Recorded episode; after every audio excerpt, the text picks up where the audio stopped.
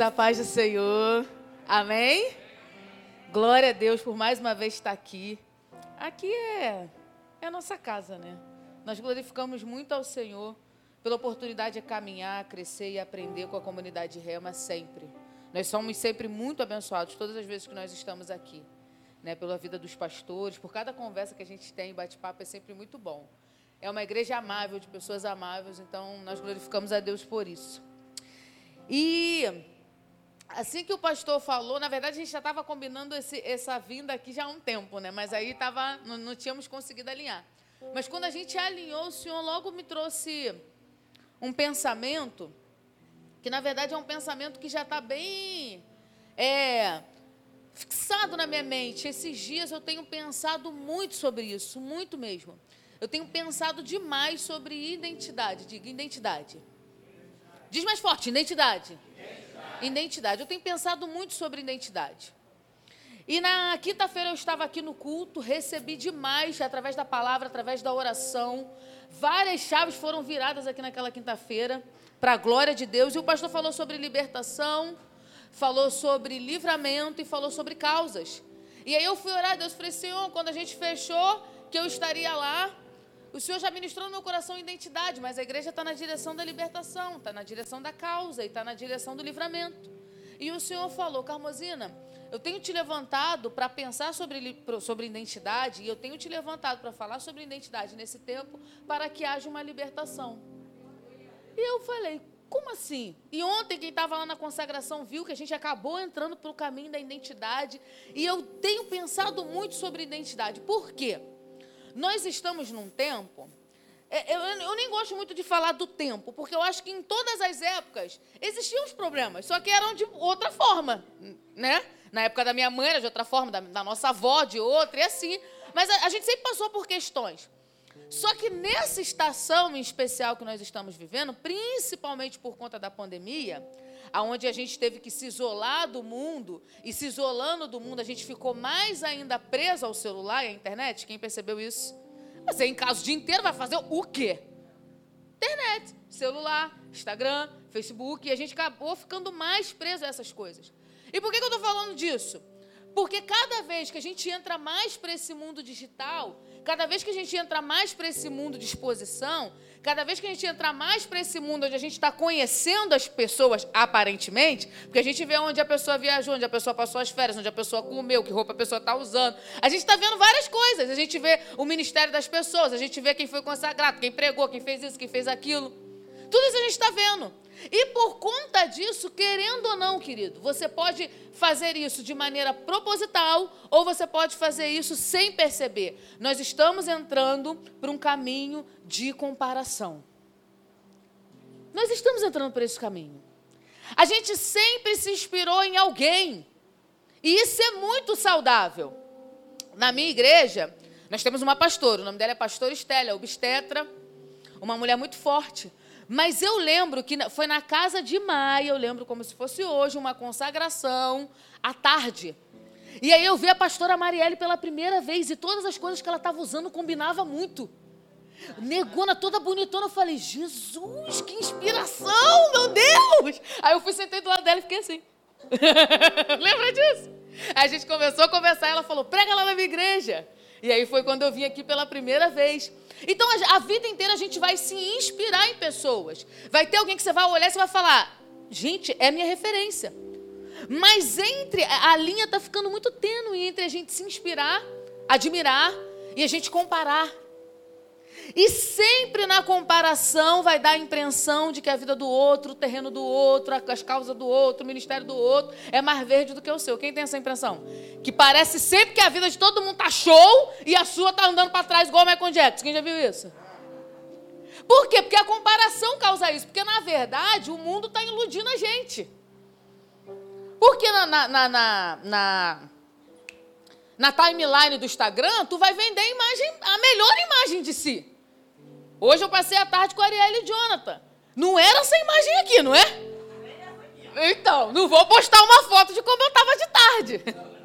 Mas aqui, quando a gente está arrumadinho, a gente posta. Então dá sempre a impressão de que está todo mundo fluindo, seja ministerialmente, seja financeiramente, seja em relacionamento. E aí a gente vai meio que se perdendo, porque a gente olha para um e fala: caramba, a vida de fulano é legal. Eu acho que eu queria ser assim. A gente olha para outro e fala: meu Deus, a vida de fulano está assim. E eu poderia estar assim. E parece que a cabeça está dando uns, uns 360 por conta da gente estar tá meio perdido com a identidade. Porque existe um padrão onde tudo te empurra para você se encaixar. Existe um modelo que é o ideal, e aí eu lembrei de uma situação agora, lembrei aqui sentada, que há um tempo atrás, eu sempre recebi muita palavra profética, muita, a vida inteira. E aí, eu achava aquilo, até uma época eu achei aquilo muito legal, né?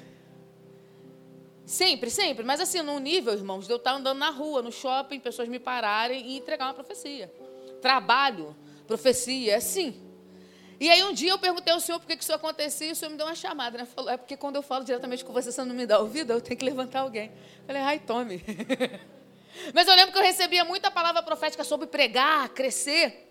E eu olhava para o formato das pregadoras, das mulheres pregadoras, eu falava, gente, eu não tenho nada a ver, eu nunca, nunca vou me encaixar, porque eu não tinha nada a ver. Olha como é que a comparação vai distorcendo a, a identidade. Quem está entendendo o que eu estou falando aqui? Então, às vezes, Deus pro, é, pronuncia algo ao seu respeito, mas aí você olha para quem você é, você olha para o que Deus falou e parece que não se encaixa. Porque já existe um padrão para aquilo, aparentemente.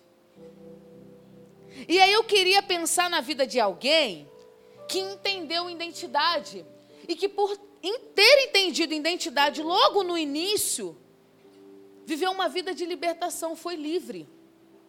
E o Senhor quer nos devolver essa identidade, Deus tem falado muito isso comigo, porque, como eu disse, tudo no mundo está fazendo a gente se encaixar num padrão, ou a gente simplesmente se sentir sempre excluído, porque não se encaixa no padrão. E fica nessa luta. E a gente acaba não vivendo o que Deus tem para nós, ou a gente acaba não se aceitando. Tem muita gente revoltada consigo, porque não parece o que deveria parecer. Porque não está da maneira que acha que deveria estar. E eu quero falar sobre características. Em Gênesis capítulo 37, versículo 5. Gênesis capítulo 37, versículo 5. Diz assim a palavra do Senhor. Isso aqui é contando a vida de José. José, filho de Jacó. Jacó, filho de Isaac. Isaac, filho de Abraão. Abraão, Isaac, Jacó.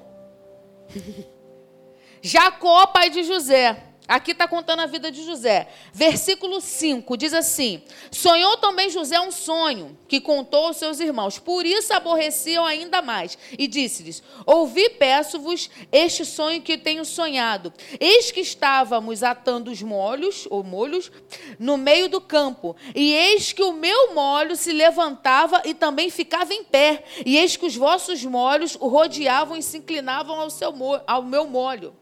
Então lhe disseram seus irmãos: Tu, pois, deverás reinar sobre nós? Tu derás domínio sobre nós? Por isso, tanto mais aborreciam por seus sonhos e por suas palavras. E sonhou ainda outro sonho e contou a seus irmãos e disse: Eis que ainda sonhei um sonho. Eis que o sol, a lua e onze estrelas se inclinavam a mim. E contando ao seu pai e aos seus irmãos, repreendeu o seu pai e disse-lhe: Que sonho é esse que sonhastes? Porventura viremos eu, a tua mãe e teus irmãos inclinarmos perante ti em terra? Seus irmãos, pois, o invejavam, seu pai, porém, guardava este negócio no seu coração. Agora vai lá em Gênesis 41, só andar um pouquinho. Gênesis 41, verso 41.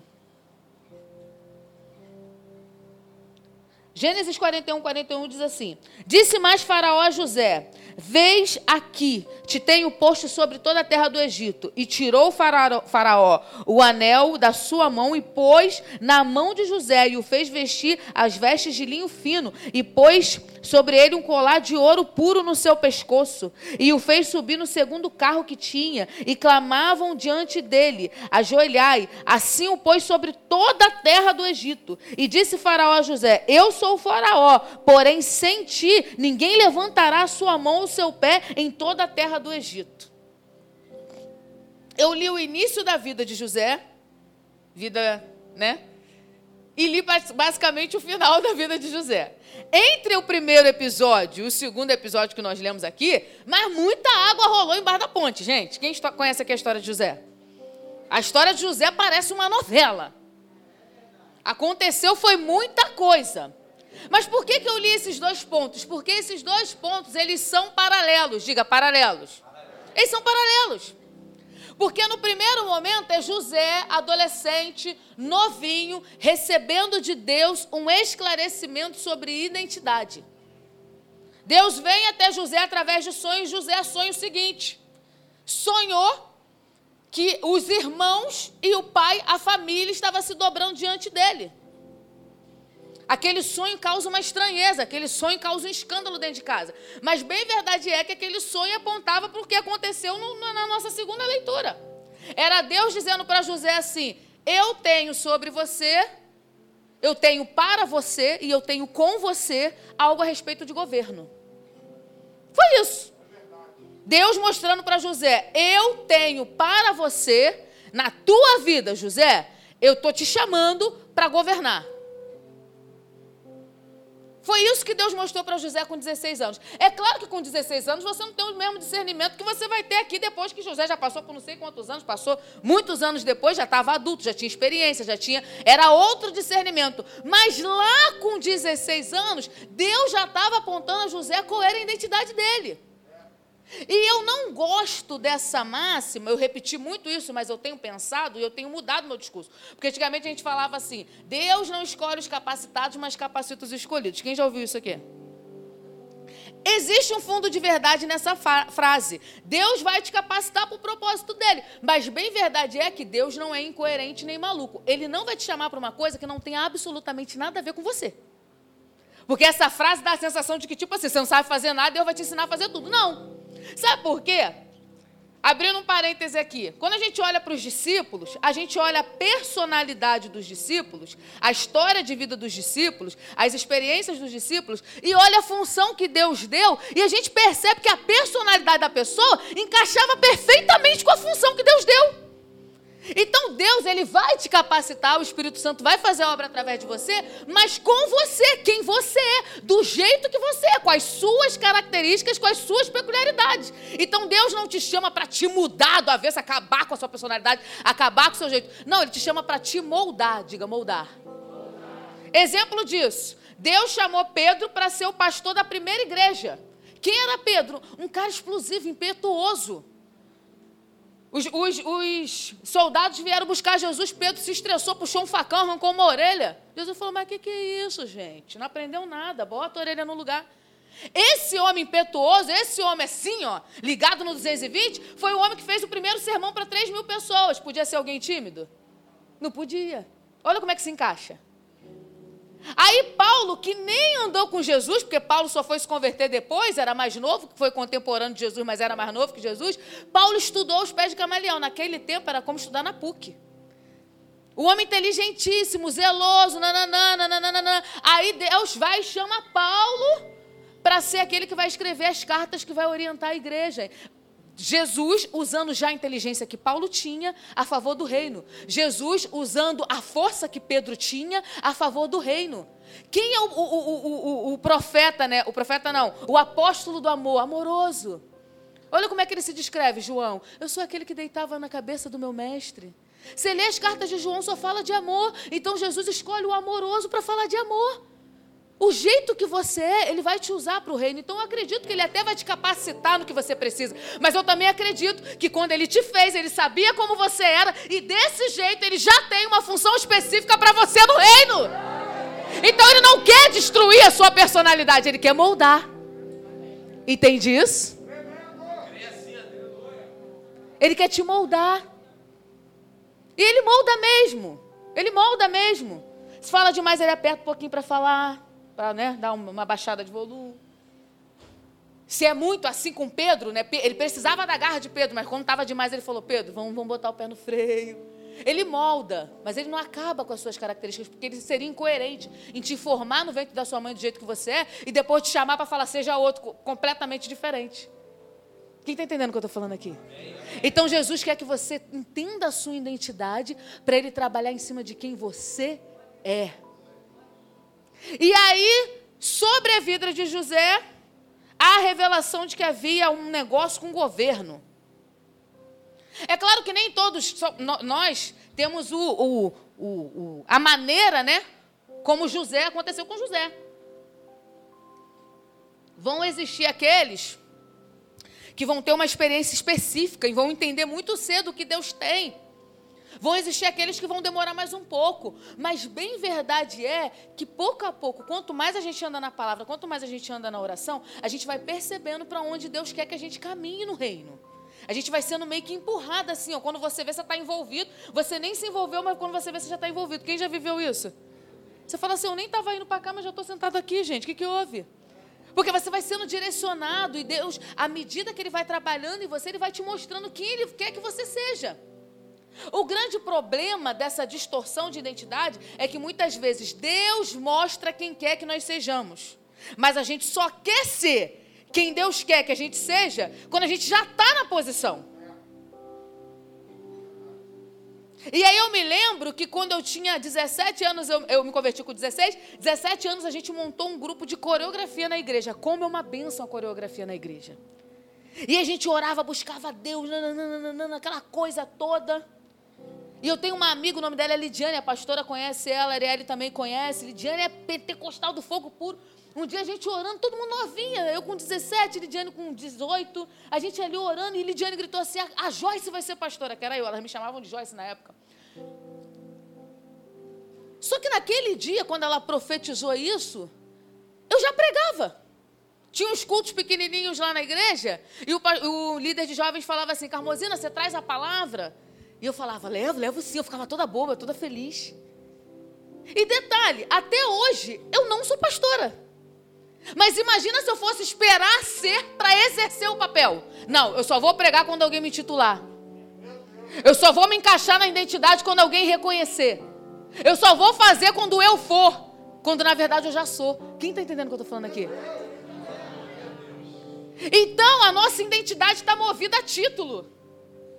A nossa identidade está movida a status. E José é um homem que me ensina sobre identidade porque Deus falou com ele. Eu tenho certeza que, apesar de ser o mais novo até aquele, aquele determinado momento, eu tenho certeza que José já era aquela pessoa. Já viu o líder nato? Quem já viu o líder nato?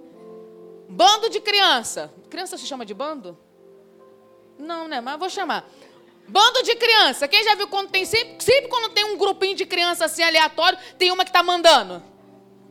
Então todas as outras olhando. Já, quem já viu isso?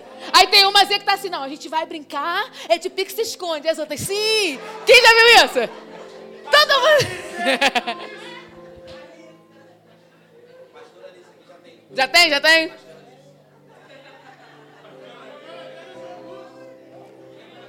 Sempre tem isso. E eu creio que quando Deus revela a José que tinha governo sobre a vida dele, eu não conheci José, a história não fala isso. Estou aqui é, conjecturando. Mas para um homem poder exercer o que ele exerceu, provavelmente desde criança ele já era esse. E existem características que vêm em você desde que você era pequeno que Deus vai usar para o propósito dele. Porque se ele te fez assim, é porque ele já sabia que encaixar naquele negócio, naquela hora, naquele momento. Não foi à toa, gente. Tem muita gente se sentindo errada o tempo todo. E eu vou falar sobre isso um pouco mais à frente. Mas eu quero que você perceba que você é quem você é porque Deus te fez assim. E você pare de estabelecer guerra contra você mesmo, porque tem gente que está em guerra. Você tem que estar tá em guerra com a sua natureza pecaminosa, mas não com o seu eu. Consegue perceber a diferença? A guerra é contra a nossa natureza pecaminosa, não contra quem a gente é. E aí tá, veio o governo sobre José. Gente, o pastor Léo foi lá na igreja e eu queria sequestrar, né? A gente até bolou um plano, né? Vamos sequestrar ele, levar ele lá para casa para a gente aprender mais. Depois te libera ele qualquer viela de São Gonçalo e fala que não foi a gente. Porque o homem pregou, foi transformando a nossa mente assim. E ele falou uma coisa, ele falou assim: é, a inveja, inveja, a inveja é um negócio muito doido, né? E ele falou assim: a inveja, ela é despertada até pelo que você ainda vai viver. Promessa causa inveja. Aí eu falei: Jesus. E eu falei, verdade, porque às vezes eu vou. É só a revelação, já está todo mundo com inveja. Quem já viu isso? Isso é muito doido. E aí ele fala, Deus tem uma chamada de governo para mim. Aí os irmãos, ao invés de pensar assim, ué, se Deus levantou ele como governador, então vamos, diante, vamos atrás dele, porque ele está debaixo do Espírito Santo. Não tem esse pensamento. O pensamento é, vão matar. Vão matar porque ele entendeu quem ele é. E muitas vezes na nossa vida é assim, é só a gente entender quem a gente é que já começam a querer nos matar. E o inimigo veio roubar, matar e destruir. Se ele não estiver tentando te roubar, ele está tentando te matar. Se ele não estiver tentando te matar, ele está tentando te destruir. Fica sempre vigilante, porque ou ele está destruindo alguma coisa, ele está roubando alguma coisa, ou ele está tentando matar alguma coisa. Quem entendeu o que eu falei aqui? E se tem uma coisa que o inimigo detesta, é gente com a identidade bem resolvida. Porque gente com a identidade bem resolvida não perturba os outros. Chega uma época da tua vida que você cria uma maturidade e você fala, ah, eu nem vou, eu nem vou ali que eu vou me cansar. Quem já, quem tá aí nesse estágio? Assim, você fala, fala, ah, eu nem vou explicar porque vai ser cansativo.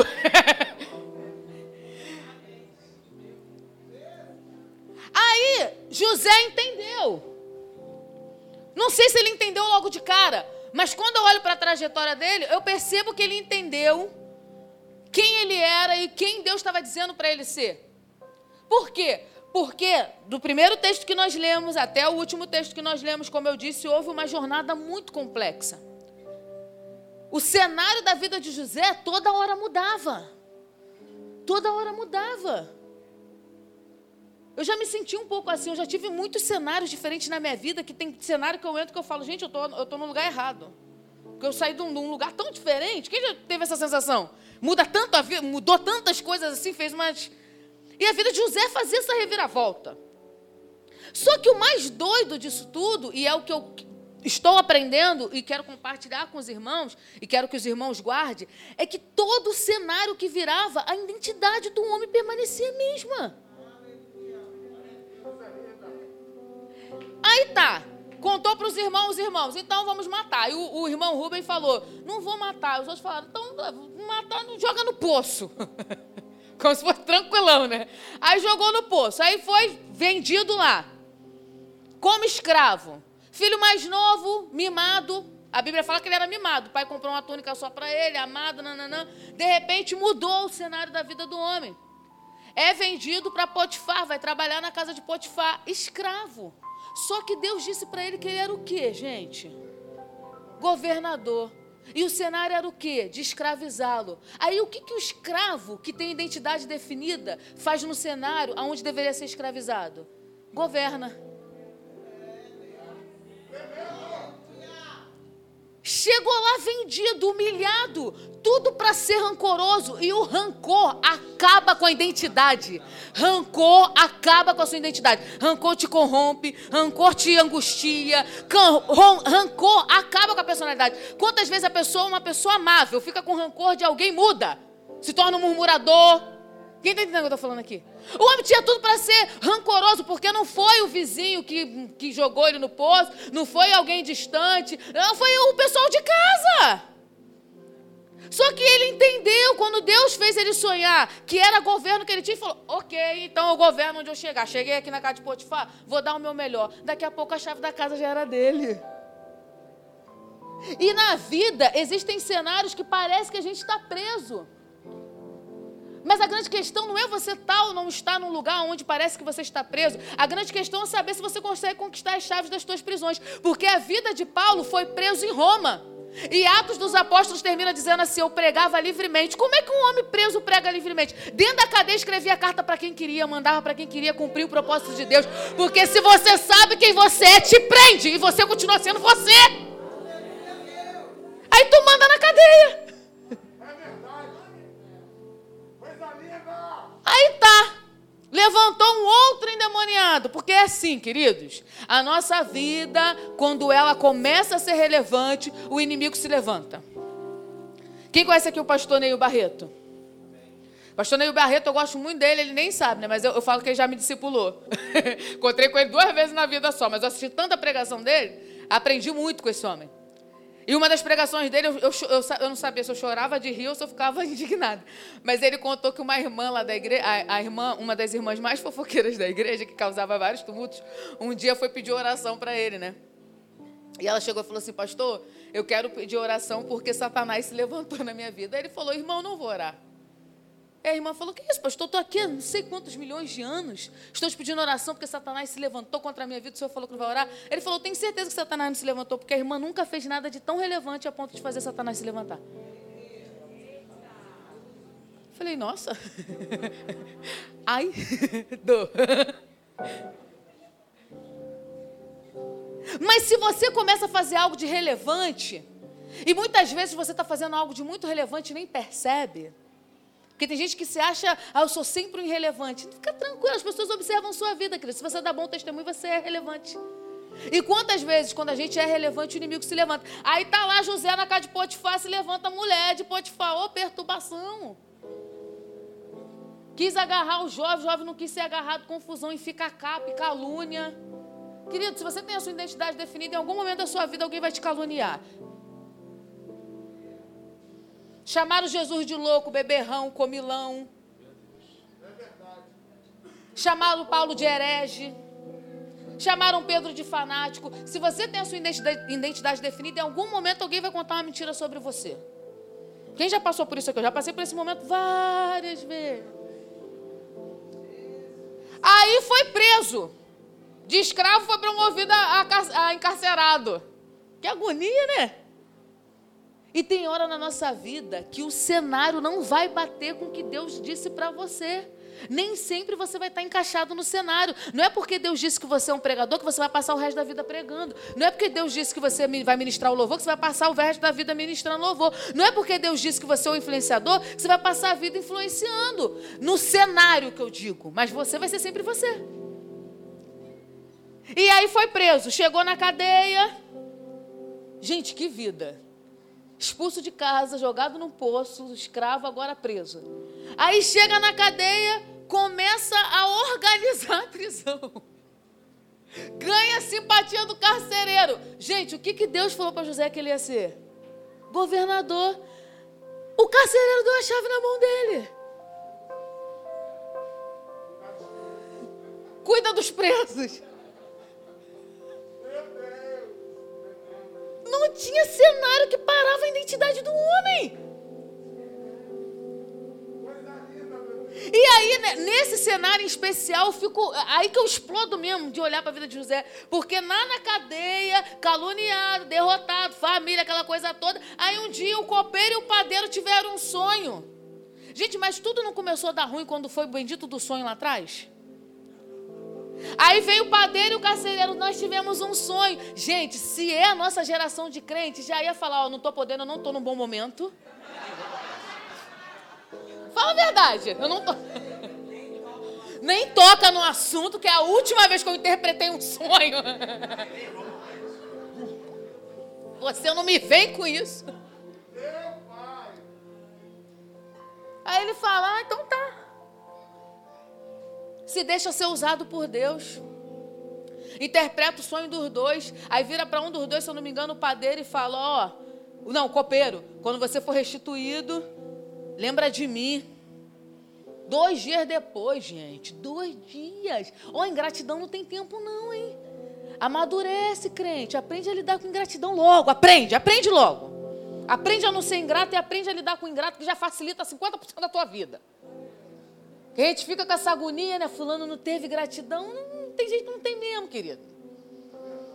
E se tu faz esperando gratidão, talvez o problema esteja em você, não no ingrato.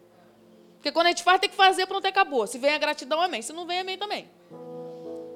E tem gente que é movida a fazer com dois tapinhas nas costas. Se não ganhar dois tapinhas nas costas, não faço mais. Ah, isso é bom.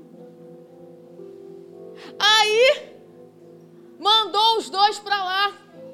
Aí já estava chegando aqui perto. Já estava chegando perto da segunda leitura.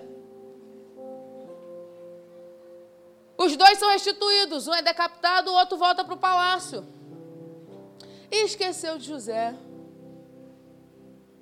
Esqueceu. E ele continua lá na cadeia, governando. Sendo quem ele era. E eu tenho pensado muito em ser quem nós somos, tanto nas qualidades como nos defeitos. Nas qualidades, porque quando você entende as suas qualidades, e a gente precisa aprender que entender qualidade não é uma característica de um soberbo, que tem gente que acha assim, se falar genuinamente o que ela faz bem, ela vai, ela vai ser soberba. Quem já viu gente assim? E, e, e não, nem, nem sempre, não necessariamente. Quando você entende no que você é bom, você pode potencializar o que você é bom. Você pode, não, eu, eu sou bom nisso aqui, eu sou bom em fazer isso. Tem uma irmã lá na igreja, um casal de irmãos. A irmã que se converteu primeiro, o nome dela é Regina. E depois o esposo dela se converteu pelo testemunho dela. E a irmã falou: Eu tenho prazer em servir. E tem mesmo. Tem mesmo. Você vê que é uma pessoa que não faz para puxar saco, nada disso. Ela tem prazer em servir. Você chega na igreja, ela pergunta se você quer uma água e ela se preocupa. E se, se eu vejo sempre que o Wesley está tocando e está suando, ela vem com uma toalhinha, aí bota lá para secar. A irmã tem prazer em servir e ela falou: vou servir. Aí na escala da igreja tinha os diáconos, aí ela ajudava os diáconos. Chegava mais cedo, o que, eu posso fazer? Eu posso arrumar a mesa? Eu posso. E fui potencializando. Hoje ela é, já é diaconisa da igreja e as pessoas amam por conta disso, recebem esse cuidado dela e ela foi explorando aquilo dali. Se você não entende o que você é bom, você não tem como potencializar. E você é bom em alguma coisa, porque ninguém é ruim de tudo. Tem gente que está acreditando que não tem nada de bom que eu saiba fazer. Gente, mas não é possível. Se você é o reflexo da imagem e semelhança do Senhor, alguma coisa faz de bom, nem que seja respirar. Eu respiro bem. Minha respiração, Minha respiração é ok. Mas fora de brincadeira, as pessoas estão com. Eu não sei se é uma falsa humildade ou um excesso de inferioridade, mas tem gente que não sabe no que é bom. Você tem que descobrir suas, suas boas qualidades, querido. Começa a se olhar e fala: Eu sou alegre, vou usar minha alegria para o reino, vou usar minha alegria no trabalho. Vou usar minha alegria. Potencializa o que você tem de bom. Às vezes vem num toque. Às vezes vem numa, numa virada de chave. Alguém chega, te faz um elogio você fala: É mesmo, eu sou assim? Então vou aproveitar isso. Em contrapartida, identifica também o que não há legal em você. Dá uma conferida nos defeitos também. Porque o Senhor tem falado muito comigo essa frase, especificamente essa frase, Carmosina, você só cuida da necessidade que você identifica.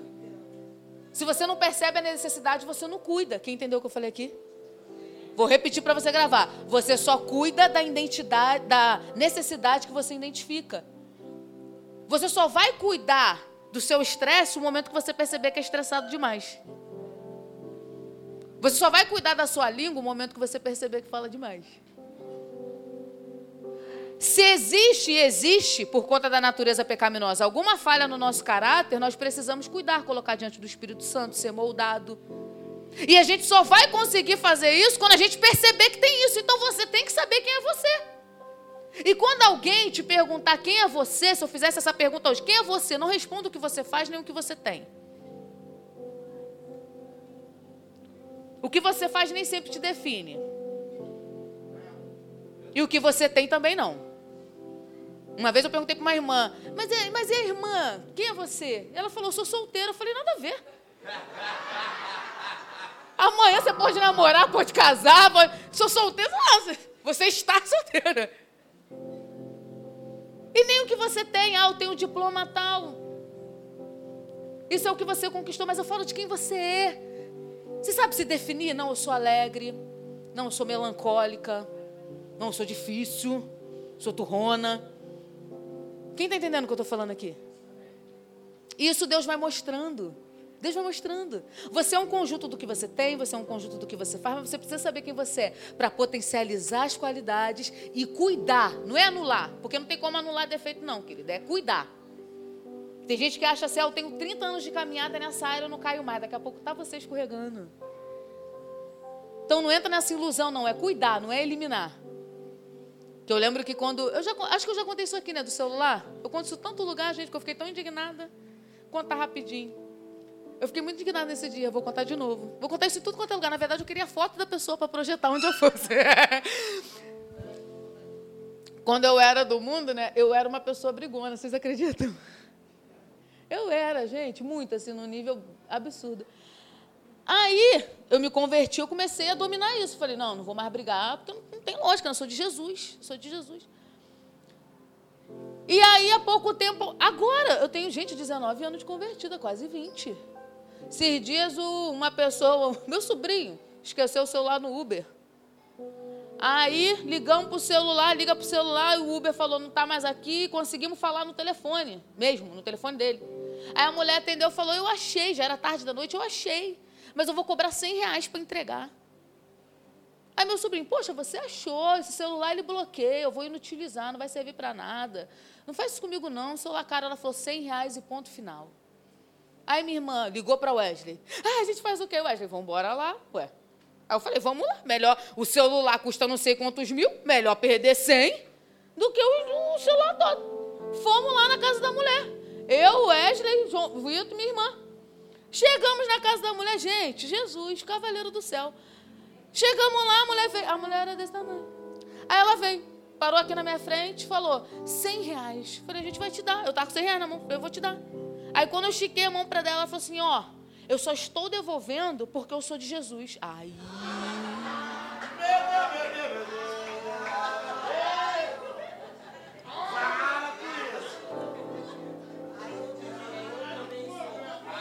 Pastora, pastora, a senhora não. Quando eu contemplei, na hora, eu tenho certeza que um anjo. Não tem aquele move, sabe a luz move? Eu tenho uma certeza que um anjo na hora botou um move assim na face dela. E quando eu olhei dentro da cara dela, eu falei: Eu já preguei na sua igreja. Eu já tinha pregado na igreja dela. Conheci o pastor dela. E ela falou: Se eu não fosse crente, eu nem devolvia. Irmãos, pensa no velho homem vindo na abraçada do batistério pensa, contempla. Meu sangue foi esquentando, eu fui lembrando da Santo Cristo, a comunidade que eu cresci. Eu falei, eu vou matar essa mulher. Aí a minha irmã Mara ficava assim, calma, Joyce, calma, calma, Joyce. Eu falei, assim. Meu sobrinho é todo politicamente correto. Aí ele, a senhora não pode fazer isso, porque o evangelho. Que evangelho, João Vitor? Que evangelho? Peraí. O Wesley do carro, Carmozina. Vambora, Carmozina. Não adianta. E eu falei, eu vou contar para o seu pastor. E ela levou os nossos 100 reais em nome de Jesus.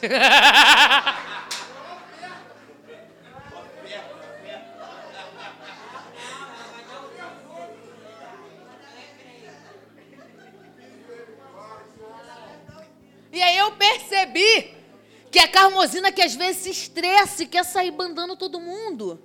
Eu preciso mantê-la enterrada.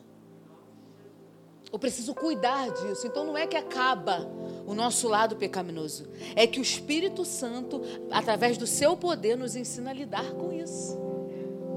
Imagina se antes de eu perceber que eu já até preguei na igreja dela, eu tivesse, sei lá, dado uma banda realmente nela. Acabou meu ministério, acabou. Quem está entendendo o que eu estou falando aqui? Então você descobre suas características boas para potencializar e você descobre as suas dificuldades para cuidar. E aí você anda debaixo da tua identidade.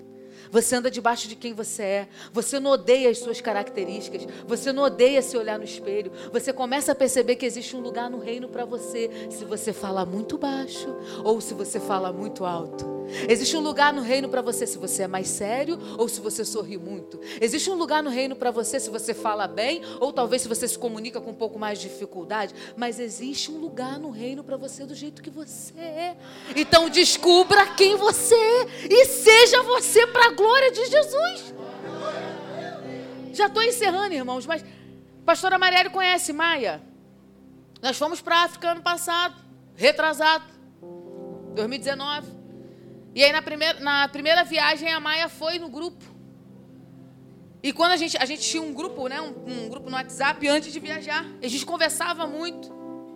E a Maia um dia me chamou no privado e ela falou assim, Carmozino, eu nem estou entendendo porque que Deus está me levando. Porque eu não prego, eu não canto. Ó, meu negócio é a cozinha.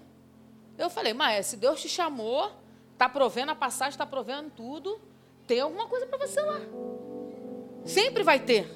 E aí, quando foi chegando a viagem, eu lembro que no, Nos dias próximos, o pastor dividiu um kit de comida. Porque a gente é, tem uma cidade que a gente consegue comprar até a comida, mas a comida tem um sabor bem diferente, o tempero diferente e também a higiene é difícil, né? E tem outra cidade que a gente nem consegue comprar. Assim, para comer fora. Não tem nada. Então, nessa cidade, a casa missionária é a casa onde a gente leva comida, leva feijão, leva carne seca, leva coisa embrulhada a vácuo e cozinha lá. Quando a gente vai para essa cidade, aí o negócio fica mais apertadinho, né? Fica mais estreito, né? E aí, nessa cidade, a Maia, ela falou que orou, pediu direção a Deus. E aí, quando a gente achou que ia começar a passar sufoco por causa da comida, eis que vem Maia. Maia levou gelatina, fez sobremesa. Maia levou um purê de batata em, em pó, nem sabia que isso existia. Fez purê de batata. A gente levava carne seca. Aí ela fez. Teve um dia que a gente foi pregar, foi para aldeia, foi para não sei das contas. Quando a gente chegou, ela fez um purê de batata todo cheio de carne seca, molho. Era só jantar de banquete. Olha como é que Deus tem um lugar para todo mundo no reino. Olha como Deus tem um lugar para todo mundo no reino do seu jeito, da sua forma. Aí tá, preciso encerrar, né? Já são, já passei, já, já fui. Aí José finalmente começa a chegar perto do cumprimento, do reconhecimento, do cumprimento não, do reconhecimento da identidade que Deus revelou para ele na adolescência. O que, que acontece? Faraó tem um sonho doido lá e o copeiro lembra, e lá na cadeia Sonhei, tinha um homem, menino lá que interpretou, manda chamar ele. Mandou chamar José. José faz barba, penteia cabelo, vai diante do faraó. Chega lá, interpreta o sonho do faraó. Aí é revelação de caráter e identidade. O faraó fica tão impactado com José que bota José uma posição abaixo dele. Agora você governa tudo. Pronto, agora chegou, recebeu o título. Só que aí também revela o caráter de José. Porque o tempo passa, a fome vem, a gente conhece a história. José começa a governar tudo, começa a organizar a comida. Passa um tempo, os irmãos vêm.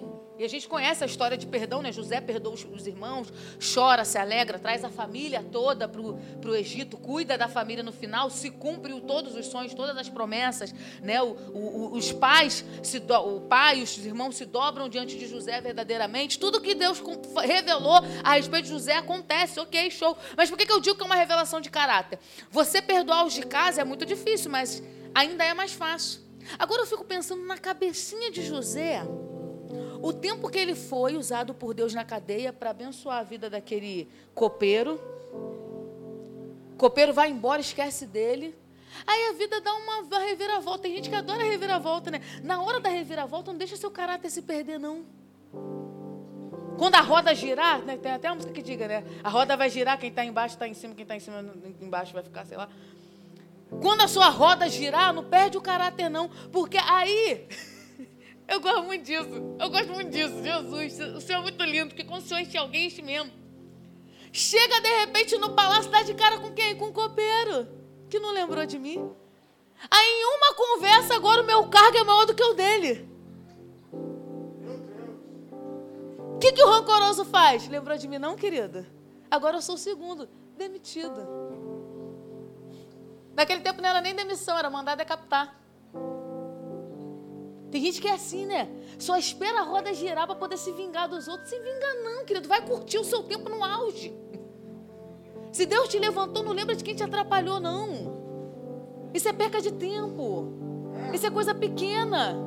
O que, que José faz com o copeiro? Nada. Por quê? Porque, ah, cheguei onde tinha que chegar. Você não me atrapalha mais, não. Eu sei quem eu sou. Eu sei quem eu sou. Na verdade, nunca me atrapalhou. Porque os planos de Deus vai dar certo. Quem está entendendo o que eu estou falando aqui? Aí, na identidade de José é revelado o caráter. Porque se é outro, querido, é se vingar com força. E Deus não nos honra, Deus não nos coloca dentro da promessa para que a gente se envigue de ninguém, não. Deus coloca para uma coisa, não é nem porque você é a florzinha de Jesus, não. Ele te ama muito, ele te ama demais, ele quer que tudo se cumpra, mas ele te coloca no centro da vontade dele para que o nome dele seja glorificado. Aí, finalmente, Chegou, agora é realmente o governador, agora é realmente o cara que está lá e todo mundo está se dobrando. Ok, legal. Mas quando ele finalmente chega nesse lugar, ele só dá continuidade ao que ele está vivendo desde quando Deus avisou que era isso. E é sobre isso que eu estou falando: ter identidade para viver quem você é em todas as fases. Quando alguém reconhece que você é aquilo, ou quando alguém não reconhece que você é. Está preso? Governa. Está trabalhando? Governa também. É governador? Continua governando. Seja você. O que Deus falou que você ia ser? Eu ainda não percebi, então vai perceber isso. Como, Carmosina? Anda perto de Jesus que ele começa a te mostrar. Se olha um pouco, perceba o que te indigna e o que te causa amor. Isso tudo tem a ver com o seu chamado. Para terminar, eu vou contar o mesmo testemunho que eu contei lá na, na consagração. Sobre identidade, né? A minha identidade até está aqui ainda na Bíblia que eu esqueci de tirar. Ah, quando, logo assim que eu me converti, o Senhor falou muito comigo sobre identidade, sabe? Porque eu vim de, um, de uma casa, de um cenário, onde eu não consegui, até minha adolescência, eu tive muita dificuldade de entender quem eu era. Eu vim de uma família muito distorcida. Eu venho de uma família muito distorcida. Minha mãe e meu pai foram casados 25 anos. Depois meu pai foi morar com uma família atrás da nossa casa, assim. Eu tinha seis anos e meu pai assumiu uma outra família. Minha mãe nunca tinha trabalhado, por influência dele, teve que trabalhar. Foi, um, foi uma dificuldade muito grande que a gente passou. E aí eu, eu cresci misturada nesse bolo todo. E eu lembro que eu tentava buscar algum segmento religioso, mas eu não me encaixava em nada. Uma vez eu fui para a igreja católica e teve uma. teve uma aula lá, né? Aí a professora ensinou umas coisas tão legais, tão bonitas. Eu falei, ai, aqui eu, eu me sinto bem. No mesmo dia à noite, teve um pagodão lá na favela, ela estava bebinha. Eu falei, ué, não bateu. Não quero mais vir para cá, não. Aí eu lembro que minha avó era mãe de santo, minha avó Carmosina. Aí eu falei, então vou para Macumba. E fui. Um dia estou lá no centro espírita, eu comia as comidas todas, ficava lá. Um dia eu estava lá em pé, eu deveria ter uns 14 anos.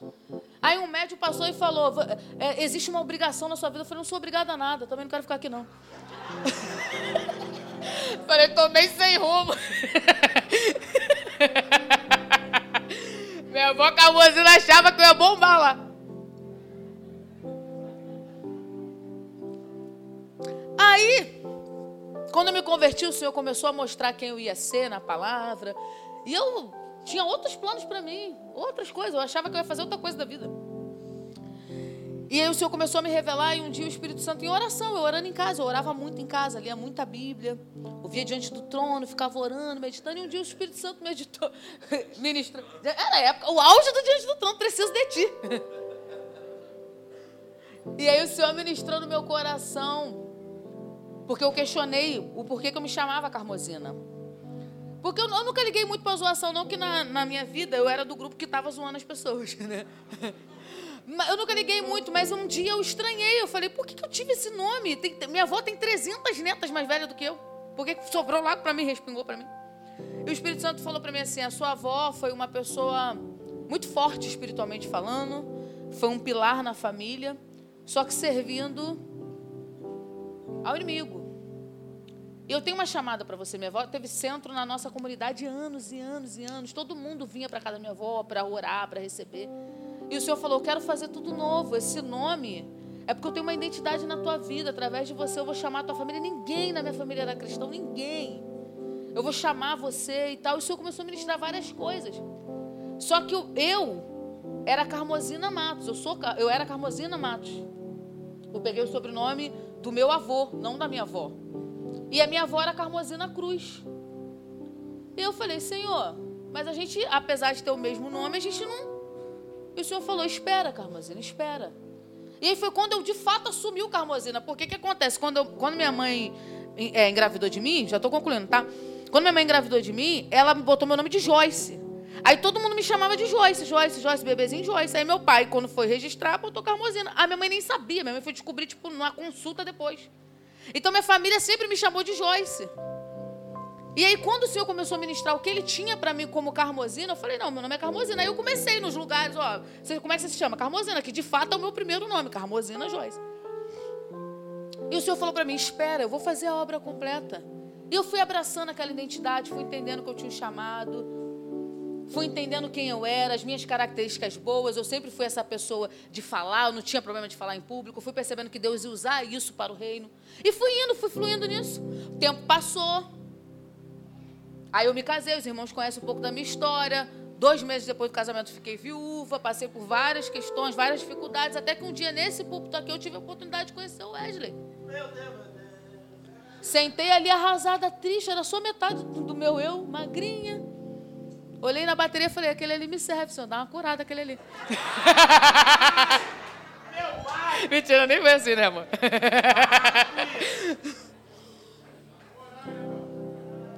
É amor da minha vida. Aí conheci o Wesley, começamos a namorar. Queridos, com 17 anos eu falei, Deus, o senhor quer fazer uma obra nova, mas minha avó era Carmosina Cruz e eu sou Matos. Gente, qual é o nome de Wesley? Aí, esses dias, olhando a minha identidade, eu vi lá, Carmosina Cruz. Eu falei, Jesus, tu és tremendo. Um dia, tudo que ele falou vai se encaixar. Tudo que ele falou vai se cumprir, tudo que ele falou vai ficar perfeito. Mas até chegar lá, você já é você, já está sobre você, já está depositado. Ele já te ama do jeito que você é. Não é no dia que alguém disser que você é. É agora, é hoje, é desde o ventre da tua mãe. E eu quero te encorajar a não querer ser quem o Instagram manda que você seja. Eu quero te encorajar ao que o modelo de. Ah, eu tenho que ser o que é o modelo de sucesso. Qual é o modelo de sucesso das pregadoras? Falar respirando fundo, eu nem sei. O Wesley até sabe imitar, eu nem sei. Aquele do. E o Senhor, e não sei o quê. Quem já viu esse? É uma benção, mas não dá pra mim.